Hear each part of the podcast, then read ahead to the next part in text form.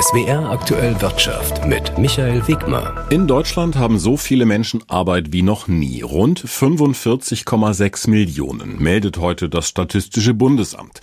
Die Zahl der Erwerbstätigen ist damit seit der Wiedervereinigung auf einen Rekord hoch gestiegen. Die Corona-Delle ist aufgeholt. Obwohl wir in den vergangenen Monaten auch hier immer wieder in unseren Sendungen über eine riesige Lücke gesprochen haben, die sich am Arbeitsmarkt auftut. Die geburtenstarken Jahrgänge, die Babyboomer, erreichen das Rentenalter und damit fehlen Millionen Arbeitskräfte. Wie wir trotzdem auf mehr Erwerbstätigkeit kommen, das bespreche ich mit Professor Enzo Weber. Er ist Arbeitsmarktforscher am Institut für Arbeitsmarkt und Berufsforschung IAB, das wiederum zur Bundesagentur für Arbeit gehört. Einen schönen guten Tag, Herr Weber.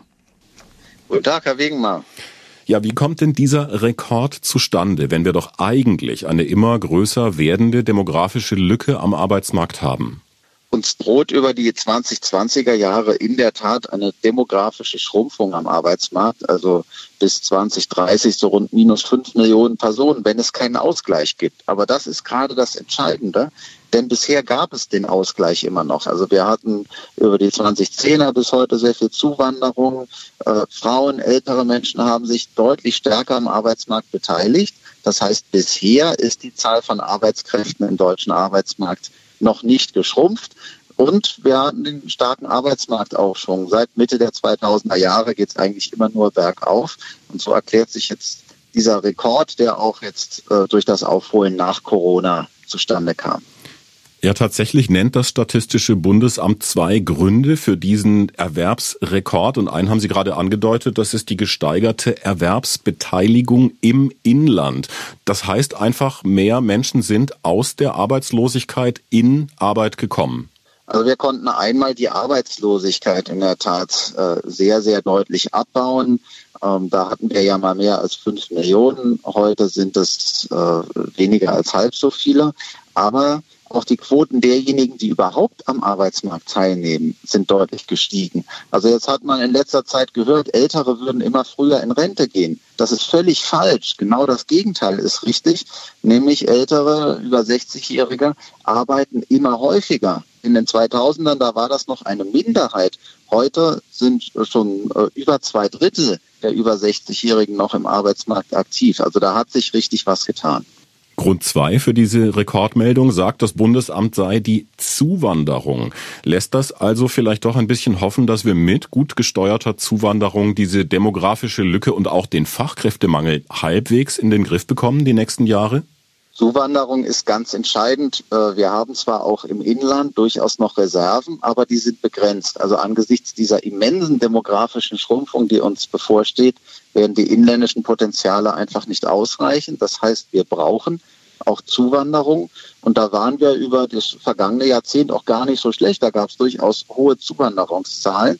Allerdings hauptsächlich Europäische Union und die Potenziale sind mehr und mehr erschöpft.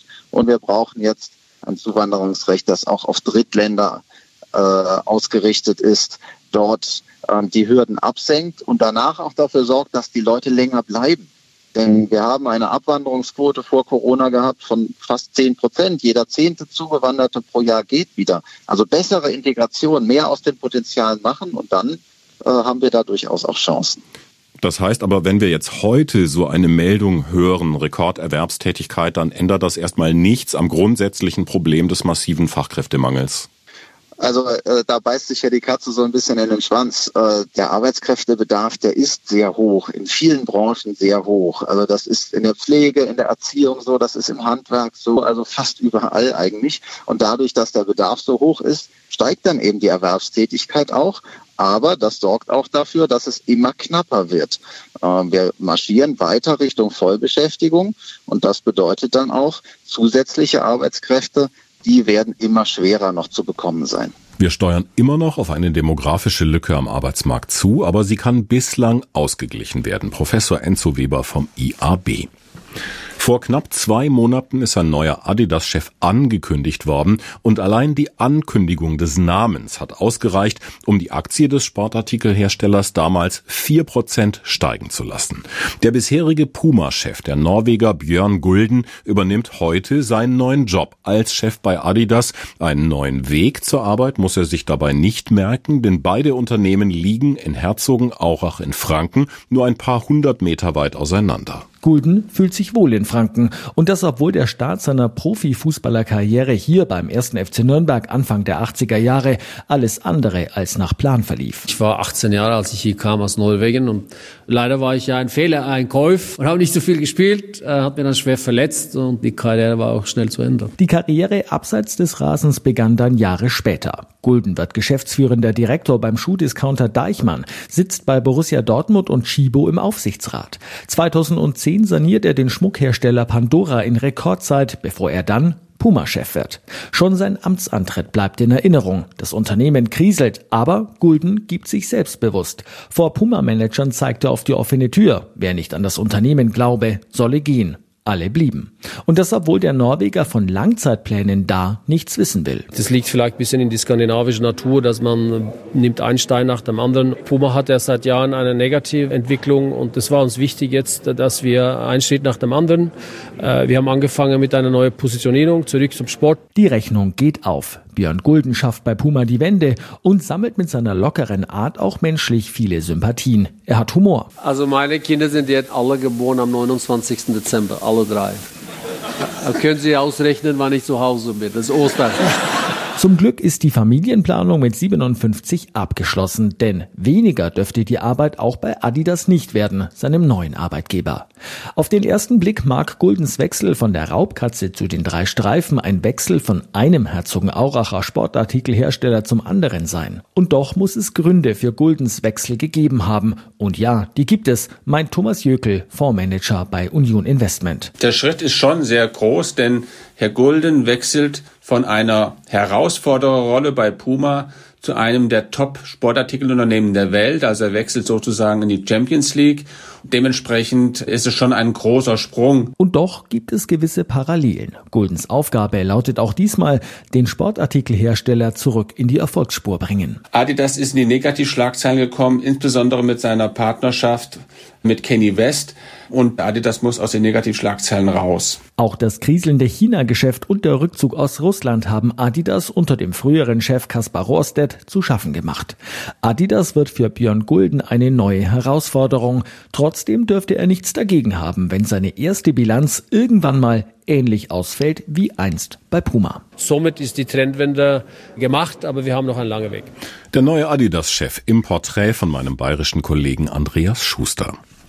Drei Viertel der gesetzlichen Krankenkassen in Deutschland haben zum Jahreswechsel den Zusatzbeitrag erhöht. Das ergab eine Abfrage der Zeitschrift Finanztest. Viele Versicherte haben davon aber möglicherweise gar nichts mitbekommen. Finanztest hat alle 73 Krankenkassen befragt, die allen gesetzlichen Versicherten offenstehen. 54 davon gaben an, den Beitrag 2023 zu erhöhen. Die Steigerung liege bei bis zu 0,7 Prozent, so Finanztest. Versicherte werden aber nicht wie sonst schriftlich über die Erhöhung informiert. Durch eine gesetzliche Ausnahme reicht es noch bis Ende Juni aus, wenn die Kassen die Beitragserhöhung in ihrer Mitgliederzeitschrift oder auf ihrer Internetseite bekannt geben. Bei einer Erhöhung haben die Versicherten einen Monat lang ein Sonderkündigungsrecht. Vielen könnte daher ein solches Recht zustehen, ohne dass sie davon wissen. Laut Finanztest bleiben bei 15 gesetzlichen Krankenversicherern die Beitragssätze unverändert. Darunter sind auch die größten Kassen Barmer und Techniker. Christoph Mautes, SWR Wirtschaftsredaktion. Es gibt inzwischen ein paar Anzeichen dafür, dass das Jahr 2023 wirtschaftlich doch nicht ganz so katastrophal läuft, wie vor ein paar Monaten noch gedacht. Und auch an der Börse läuft der erste Handelstag des neuen Jahres ganz zuversichtlich. Die meisten Verlierer des vergangenen Jahres können zum Start des neuen Jahres erstmal etwas zulegen. Der Online-Modehändler Zalando hatte letztes Jahr unter der hohen Inflation und der getrübten Konsumstimmung gelitten. Der Immobilienkonzern Vonovia im DAX hatte letztes Jahr unter den Zinserhöhungen der Notenbanken gegen die Inflation gelitten. Das verteuert Immobilienkredite. Nun hoffen Anleger auf ein besseres 2023. Auch Autowerte werden eingesammelt. Zumal es bei den Energiepreisen etwas Entspannung gibt. Gas im Großhandel kostet weniger als vor Beginn des Ukraine-Krieges. Das liegt an hohen Vorräten und einer niedrigen Nachfrage wegen der milden Temperaturen. Jan Plate, ARD Börsenstudio. Und der DAX zum Handelsschluss im Plus um etwa ein Prozent, das heißt 14.070 Punkte.